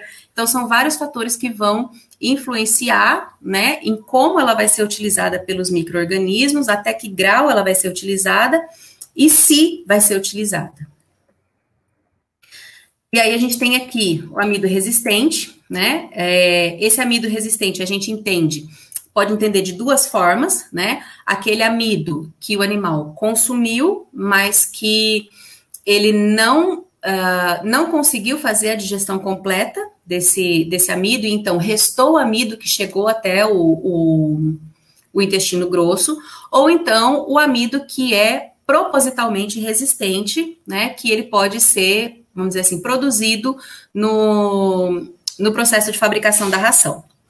É, até um tempo atrás se achava que o amido resistente era um ponto negativo, mas é, é, alguns estudos eles têm é, indicado que é, esse amido ele auxilia é, na melhora de, de quadros de animais que apresentam doença inflamatória intestinal e ele funciona como sentinela do intestino, né? Então, ele tem uma ação anti-inflamatória, ele fortalece a barreira intestinal e aumenta a produção de butirato, né? Então, vê só, ele acaba auxiliando, né, na produção daquilo que é bastante interessante para manter a saúde intestinal.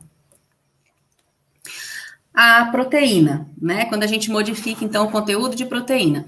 É, para os micro-organismos, a fonte de proteína é indiferente, então, é, para o microorganismo não interessa se essa proteína é de origem animal ou de origem vegetal, proteína é proteína, né? Então, não faz muita diferença.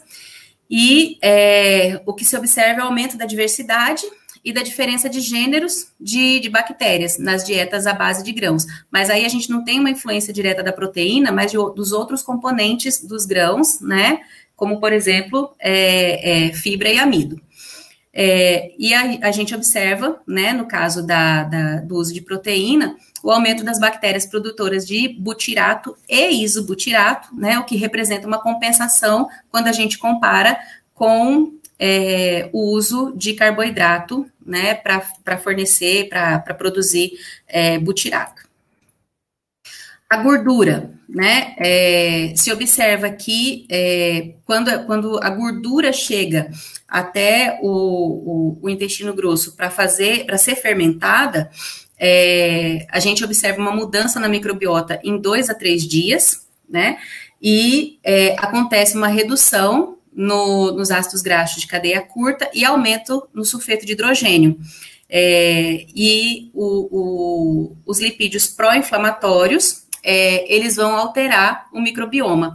Então, é, a chegada de gordura no, no intestino grosso não é algo tão interessante, né? Aí já a gente já tem uma modificação que não se é, que não é favorável à, à saúde do animal. Bem, e aí, no geral, né, o que, é que a gente precisa fazer? É, fornecer né, o, o a dieta mais é, balanceada possível para o animal, garantir que ele esteja suprindo as suas necessidades, né? E permitir, né, que ele receba a vitamina S, né? Que ele seja colonizado de alguma forma, naturalmente, e quando isso não é possível, a gente pode lançar mão, então, dos produtos comerciais disponíveis, né? Que já a gente já tem uma gama muito grande de produtos é, comerciais é, de linha veterinária para cães e gatos e é, permitir, então, que esses animais sejam colonizados pelos probióticos e que dessa forma a gente garanta é, a saúde geral deles. Eu agradeço a atenção de vocês, deixo aqui o, o meu e-mail, né? E esse aqui é o Instagram do grupo de estudos, né? Grupo, grupo de estudos em nutrição e criação de animais de companhia fiquem à vontade para visitar. Maravilha, viu, Denise? Excelente palestra e brigadão. Parabéns mesmo. Foi um, mais do que uma aula. Né? Vários comentários aqui, eu vou passar um por um, para não esquecer de ninguém. É, lá do início, Luiz Gomes comenta boa tarde, grande professora. Talvez deve ter algum aluno seu aí, né, querendo uma, um ponto a mais, alguma coisa, é bem comum isso acontecer. A Fernanda dando boa tarde também. Deixa eu ver aqui os comentários, vários boa tardes. Boa noite, boa tarde, né? Vou passar um a um aqui. Ah, eu já estou vendo aluno meu aí. Isso é bom. Próxima, próximas vezes fazer uma, uma, uma chamada para saber se todos estão aqui mesmo. Tem um é, trabalho excelente aí da Mira. Vamos ver aqui, tem um, o Marcelo aqui comentando. Boa tarde, exemplo profissional e ser humano aí, Denise, com você. O Marcelo. O Marcelo. É, Marcelo, Marcelo, você conhece o Marcelo, né? Foi Marcelo, orientado. Isso, né? é exato. É exato. Hoje é professor em, é, hoje é professor do Instituto Federal da Paraíba em Souza aí, né? É. Tem um carinho muito grande por ele. É, gente muito boa. Tem Luiz Henrique, José Eliton. Tem várias pessoas aqui no início, né? Eu vou passar um pouco mais para as perguntas. Tem uma pergunta com um comentário aqui interessante é, da Fernanda, né? Professor, o uso de probiótico pode, o uso de probióticos pode melhorar a situação de gases como problemas urinários é, ou problema renal? Pode. É, agora, ele sozinho, ele não faz isso, tá? Ele auxilia, ele é um coadjuvante, porque, uhum. De maneira geral, assim, os problemas renais, eles estão relacionados ao pH da urina, né? E, de toda forma, é, os probióticos, eles auxiliam é, na saúde toda do animal, é, auxiliam na manutenção do pH sanguíneo, e isso vai indiretamente é, auxiliar no tratamento, né? Mas sozinho não, tá? A gente precisa fazer o tratamento mais adequado é, para a doença renal mesmo que estiver acometendo o animal. Mas ele pode colaborar sim. A Safira aí, os professores Safira, acho que é daí de Guaranhos, né? É, é, Safira, é minha chefe. Ela veio ver se eu estava presente. aqui o Andrei, o Andrei é professor aqui, na, colega meu aqui na universidade. É, uma pergunta aqui do, do, Luiz Gomes, né? Professor, então deve haver reposição de forma frequente do bacilos subtilis, né? Se sim, qual frequência? Por causa daquilo que você comentou, que não, não é uma não é, uma, não é natural ali do, do trato, né? Sim, é diário né? Enquanto você estiver fazendo a suplementação com o, o seu preparado, né, de probiótico, mix de probióticos, o bacilo subtilis ele tem que ser fornecido. É, é interessante a gente colocar é, que quando, quando a gente fala da suplementação de probiótico, ele pode acontecer durante um período curto. Então, eu posso fazer uma suplementação de 7 dias, 14 dias, é, e eu posso fazer uma suplementação diária. Diária, que eu digo assim, a longo prazo. Todos os dias fazer essa suplementação. E no caso do bacilo subtilis, é, da mesma forma, tá? É, ele tem que ser feito é, rotineiramente, então é diário também, enquanto você quiser que esse benefício esteja acontecendo para o animal. E, ao mesmo tempo, acaba sendo interessante que, se você povoa, vamos dizer assim, né, o trato digestório, também lembrar de dar o substrato, porque senão não vai ter Sim. a manutenção né, daquele, daquele, daquele, daquele é, e, e assim, adaptar para a dieta, né? Porque, por exemplo, uhum. se você está fornecendo um mix de probiótico, por exemplo, tá? Assim, que ele é mais adequado para utilizar proteína como substrato, e você segue fornecendo é, eu vou colocar um exemplo assim bem, bem drástico, né? Uma ração econômica, que a ração econômica ela é muito mais é, carboidrato e, e, e, ou seja, ingrediente de origem vegetal, e tem lá um cheirinho de farinha é, animal, né? Então é claro que você não vai ter um desenvolvimento suficiente dessa microbiota, né? Então tem que ser coerente, né? Eu estou fornecendo o probiótico, mas eu tenho que dar condições para que ele cresça também, Exato. através da dieta. Está o professor Danilo também, da Ilha Garanhões, parabéns pela palestra. Oi, professor. Obrigada. Aqui o Severino Carlos. Severino Carlos é meu, meu sogro, tá? Acompanha sempre as palestras aqui, é o pai da, de Josi. Tudo e, bom? Coincidência aqui também está minha mãe, ó. Minha mãe também está acompanhando. Ah, é? Boa noite. Aqui é a Fernanda, excelente palestra. O pessoal está comentando bastante aqui, vou passando a outros. Tem o Luiz também comentou excelente palestra, professor, saudade das aulas de nutrição. Você é sempre bem-vindo, pode voltar, pode, pode é, é, pede o link que a gente que a gente passa e você assiste mais um pouquinho. que palestra fantástica, a professora Leandra comentando aqui. Ah, a Leandra é minha aluna, ela está na, na, na turma de nutrição de cães e gatos agora. Maravilha. A Paloma também, parabéns, professora, foi excelente. Oi, Paloma, obrigada. Ótima palestra. A de... da Isa. A Isa. Bastante enriquecedora. Maravilha. O pessoal bem presente, assim, é um assunto bem, bem pouco explorado, né? A gente vê muito cães e gatos sendo estudado, mas pouco explorado a partir da nutrição mesmo, né? Ainda está tá, precisa ser mais explorado, eu acho. Tem muita coisa para trabalhar. Tem pouca muito, coisa a gente vê, assim, né? Discutido, né? É, quando a gente compara com o que se tem de estudo é, de nutrição de suínos, nutrição uhum. de aves, né, de equinos mesmo, é, é, é, muito, é muito recente, mesmo porque logo no começo do, do estudo da nutrição de cães e gatos, ficava se extrapolando os dados de, de, de outras espécies, e não é nada adequado, né? Então, assim, a gente tem aí algumas décadas que esse estudo começou e hoje a gente tem ferramentas maravilhosas, né, para aprofundar. Então, é, é algo que vocês podem esperar que vai crescer bastante. Certeza. A Priscila aí também, parabenizando pela palestra. O Anderson. Obrigada, Priscila. Ai, gente, Anderson é meu braço direito. Oi, Anderson. Stephanie, excelente palestra, parabéns. A gente Obrigada. agradece muito a presença de todo mundo aqui, isso é, isso é mais que importante, né? Então, o Vinícius aí que tem um comentário. Quando o animal estiver em tratamento com antibióticos e apresentar desbiose, vale a pena fornecer probióticos? Sim, sim. Né? É, é importante, é, agora, assim, é necessário que haja um, um acordo com o clínico que está tratando desse animal né? Que não seja feito de maneira aleatória.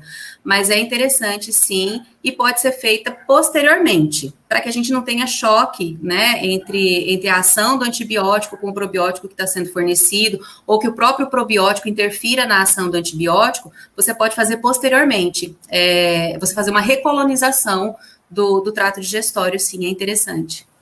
É interessante esse comentário que você fez, aquele que o animal já, quando nasce, já é povoado, né? Com a mãe ali lambendo e tal. É, então, se ele tem um, uma desbiose ali bem na, na, na, fase filhote e de repente ele não tem essa re, esse repovoamento, vamos dizer assim, por algum antibiótico, ele acaba tendo uma, uma, uma, uma, uma microbiota completamente diferente, talvez, do que ele deveria ter, né? Exato se você povoa de forma errada e ainda não dá condições para esse povoamento, eu não, ele teria, vai ter muitas dificuldades. E às vezes você coloca a culpa na raça, no manejo, em outra coisa, e não, e não naquele mal cuidado lá do antibiótico. Por isso o antibiótico acaba sendo, se ele for mal utilizado, né? Você pode comprometer a vida do animal, né? É, eu tenho, eu tenho uma cachorra aqui é, uma pitbull que ela teve, ela teve parvovirose com um mês e meio, dois meses. E, e ela teve que tomar antibiótico, ela ficou internada, e até hoje ela tem episódios de diarreia. Uhum. E ela é a única que tem. Então, assim, a mesma ração para todo mundo, mesmo ambiente, mesma vacinação, tudo igual. Então, assim, a gente vê o quanto isso afetou a, a, a saúde dela ao longo da vida, né? É, e isso acontece, sim. E aí, é, eu falei, né, que o, a colonização, ela acontece é, no momento do parto, que é muito natural para cães e gatos, né? Eles nascem de parto normal, a maioria absoluta. Mas a gente tem algumas raças que hoje, em função do melhoramento genético que foi feito com elas, né? Que hoje a gente tem a dúvida se isso foi um melhoramento ou se foi um, um pioramento genético, né? E é, o animal, a, a fêmea não consegue parir, então, tem que ser através de uma cesárea. E aí, quando o animal nasce através dessa cesárea, ele não é colonizado. Ele já passa a ter essa deficiência. Então, é um animal que é interessante a gente começar a fazer essa suplementação desde cedo. Interessante. Com cautela, né? Com cautela. Uhum. Não é aquela coisa que, que, você faz assim.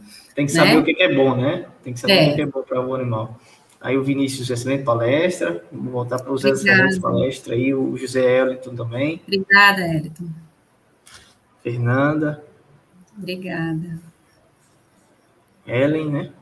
Parabéns, professor. Ah, é. oi, Ellen. A Júlia também, Júlia é excelente palestra. A Ellen, a Júlia é aluna minha aqui, do, faz mestrado com a gente aqui na universidade. Ah, obrigada, Júlia. Eu, eu, tá, eu, pessoal, quem tiver mais perguntas, vamos aproveitar que o assunto é, é longo e interessante. Eu, eu fiquei pensando aqui, é, Denise, que todo mundo tem um cachorro, um gato em casa, né? Eu digo todo mundo assim, todo mundo que tem, vamos dizer assim, né? Uhum. Mas, e, e eu fiquei pensando com aquela questão, a dieta é fundamental. Quando você alimenta é, é, o seu animal, você pensa que alimenta ele, mas na verdade você está alimentando uma parte dele que é uhum. fundamental para que ele esteja vivo, né? Que é a é. microbiota intestinal, que vai garantir a saúde intestinal para que esse animal possa absorver aquela outra parte de alimentos que sobrou. Porque eu até fico pensando, quem, o que, que acontece primeiro, na sua opinião? O, o nutriente chega e, a, e o microbiota, a microbiota ali vai atuar, vamos dizer assim, para depois sobrar e o animal realmente se aproveitar, ou o que sobra? Porque aquele que você comentou no final do que sobra, né? Porque anatomicamente, se você pensar da boca até o final, dá essa ideia de que realmente é o que sobra. Mas eu estou pensando ali no início do intestino, lá, ou talvez até no estômago, né, que também tem microbiota. O que, é que você acha que acontece primeiro? É, é, difícil a gente dizer o que é que acontece primeiro, né? Eu vejo uma simbiose muito grande. Uhum.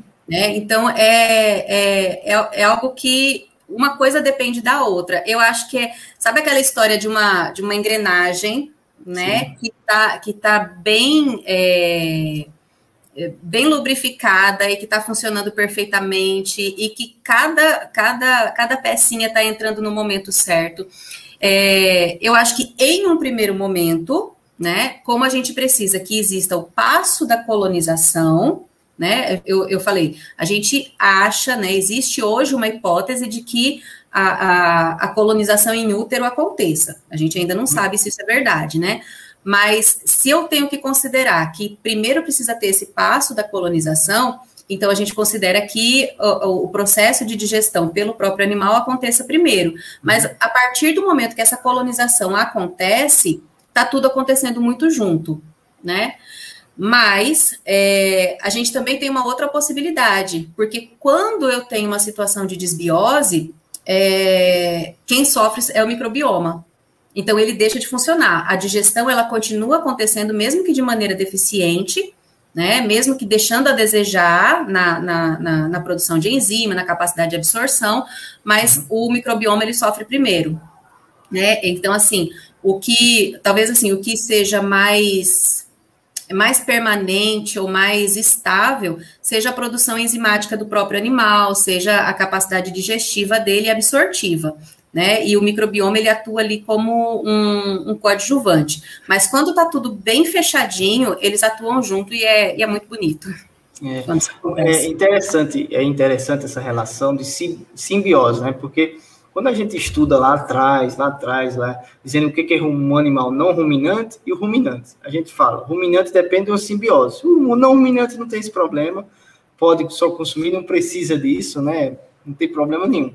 E a gente, eu vejo a cada dia que a gente aprendeu errado, e a cada é. dia que se passa, tá bem errado, né? É. Então a gente precisa dessa simbiose também, né? É, sem ela, a digestão não acontece. Se a digestão não acontece, o animal não está vivo. Então, alguma coisa precisa mudar do índice quando define lá. Ruminantes é que tem um rume, uhum. né? Mas a simbiose ali da microbiota intestinal, e é, mais, é... e é mais dependente em termos energéticos isso. dessa relação do que as outras espécies, mas não que isso seja irrelevante para as demais espécies. Né? É, umas se aproveitam mais aqueles produtos, outras menos, porque dependendo de onde ocorre também a fermentação, né?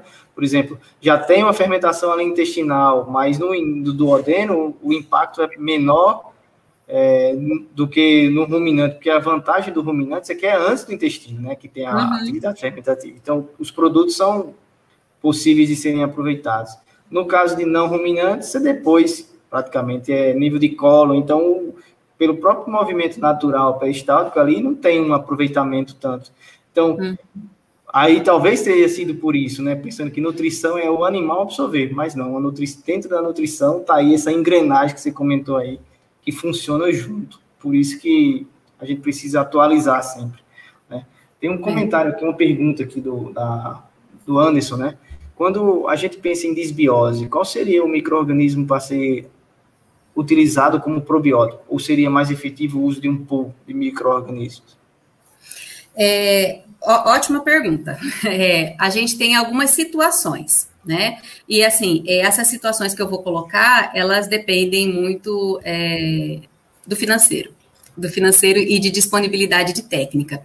Por quê? É, se a gente for eleger né, algum, algum probiótico para fazer a suplementação, a gente pode utilizar o lactobacilos, os lactobacilos.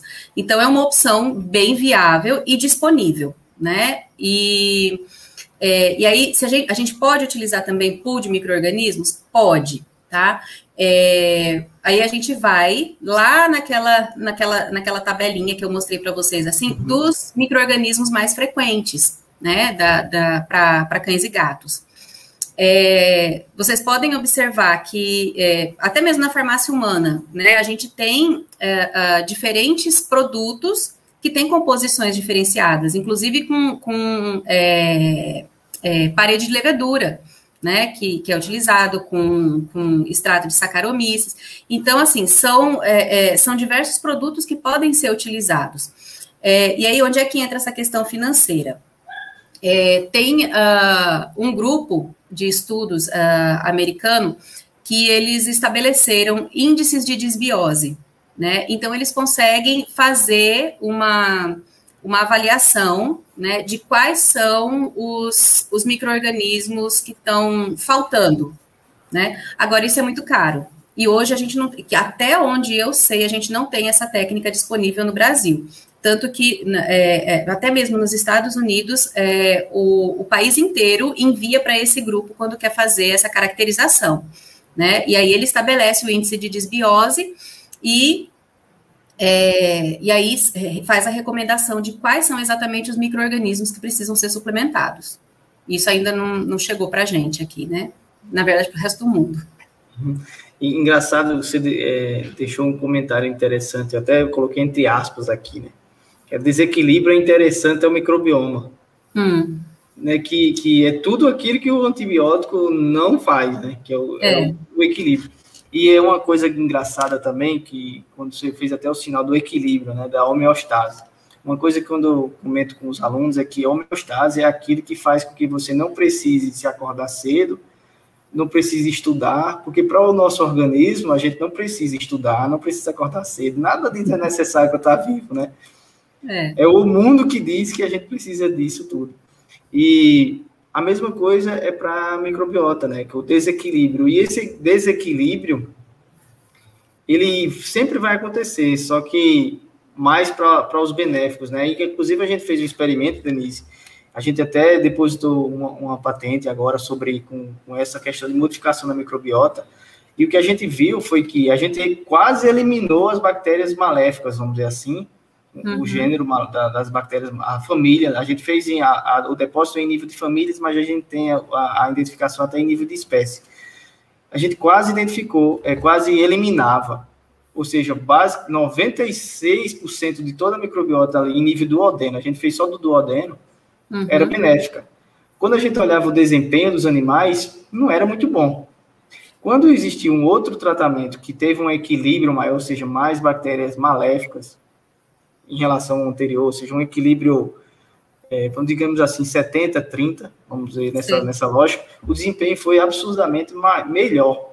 Então, aquela ideia, né, de que, de, como você comentou, deixa até a citação aqui para o pessoal, que desequilíbrio é interessante a microbioma, foi realmente o que, o que a gente provou, que esse desequilíbrio é necessário para uhum. o, retorno econômico, para o retorno de ganho de desempenho do animal. Então, isso é mais do que necessário. O animal tem que ter o desafio, né? É. é. Tem até uma história, né, que, que o cara trabalhava com, com transporte de peixes. Aí, hum. toda vez que ele transportava o peixe, quando ele entrega, o peixe era para ser entregue vivo, né, no, no, no local lá para ser comercializado. Quando ele chegava lá, os peixes estavam todos mortos. E ele ficava, toda vez ele tinha esse prejuízo. E ele não sabia o que que, o que, que isso causava, assim, não tinha nenhum problema, todas as condições eram ideais. Uhum. Quando for um dia um senhor idoso lá que nem entende do, do, do, do processo de transporte de peixes, diz, coloca um filhote de, de tubarão dentro do, do, tanque lá que você transporta os teus peixes, para ver o que é que acontece. Quando ele chegou lá, 99,9% dos peixes estavam vivos. Aí o cara disse, como? Porque na dificuldade a gente aprende a sobreviver, né?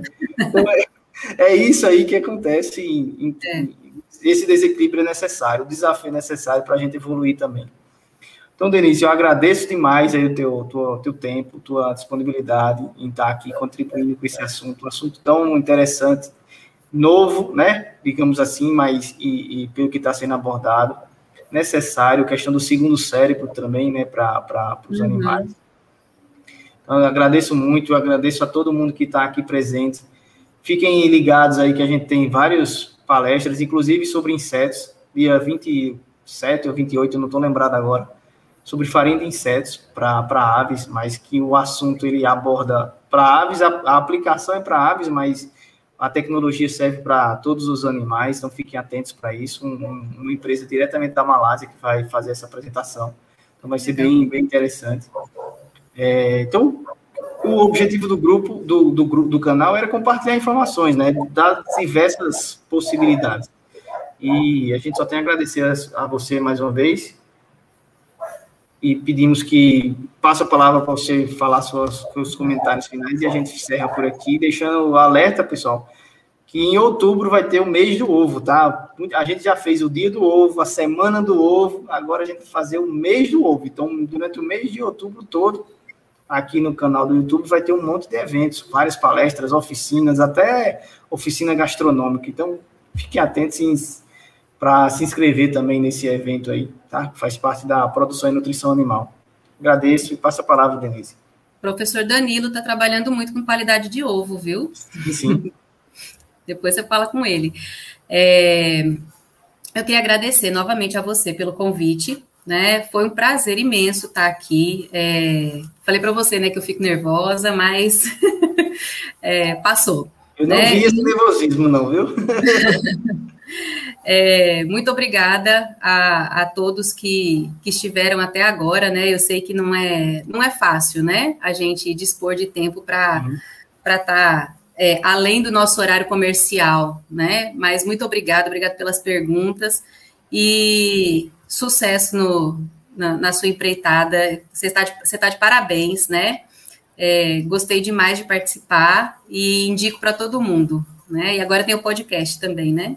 É isso aí. Então, essa palestra tá, a gente também tá além do YouTube, vai estar tá lá no Spotify, no Google Podcast. De um jeito ou de outro, alguém vai saber dessas informações.